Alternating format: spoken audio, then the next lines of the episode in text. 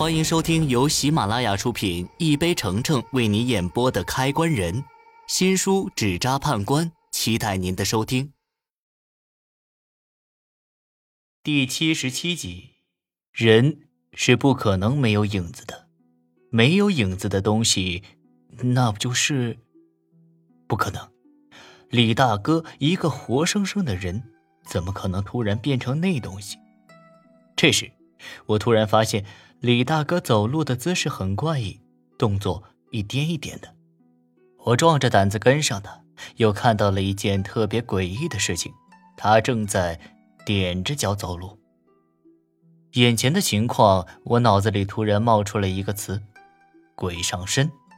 我听别人说过，被鬼上身的人会踮着脚走路，因为他的脚是踩在鬼的脚背上行走，整个人。都被鬼控制住了。那这么说的话，李大哥很可能是被那东西控制住了，怪不得他没有影子。至于控制他的是谁，显而易见，肯定是躺在冰柜里的白建民。白建民他到底想要李大哥做什么？会不会害到李大哥？我越想越担心，顾不得害怕，急忙向前走去，想把李大哥拉回来。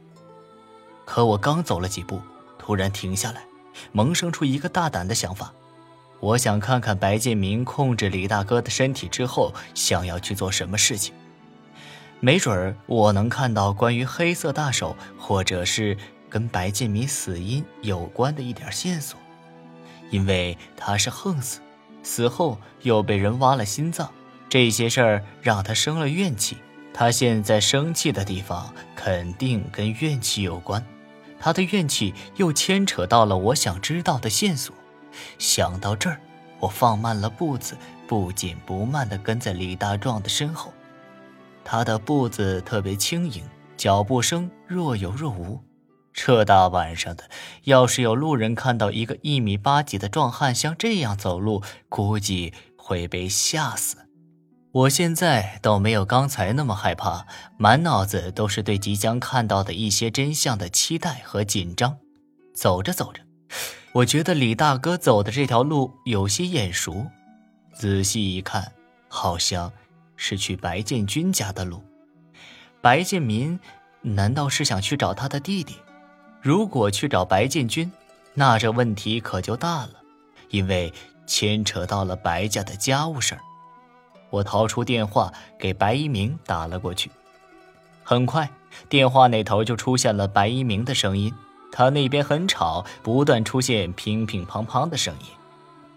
白一鸣，你快来你二叔家，我有重要的东西给你看，跟你爸有关。我说话的时候，怕惊扰到走在前面的李大哥，拼命的压着嗓子。你说什么？我听不见。我没猜错的话，这大哥。正在喝酒，跟一个喝多的人没啥可讲的。不等那边再说什么，我直接挂断了电话。关键时候还是只能靠自个儿。我将电话装好，继续轻手轻脚地跟在李大哥的身后。果然，他一路走到了白建军的家门口。他站在门口那里，身体抖了一下，然后就开始站在大门前走来走去，丝毫没有进去的意思。到了人家家门口，又不弄出什么动静，这白建民到底想表达什么意思？我困惑不已，盯着李大哥的身影看了一会儿后，陷入沉思。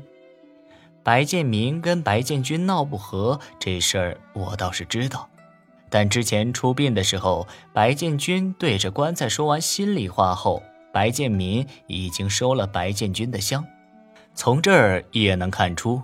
白建军跟他哥横死的事情应该没多大关系，不然他也不可能收起手让我把棺材盖上。等等，本集已播讲完毕。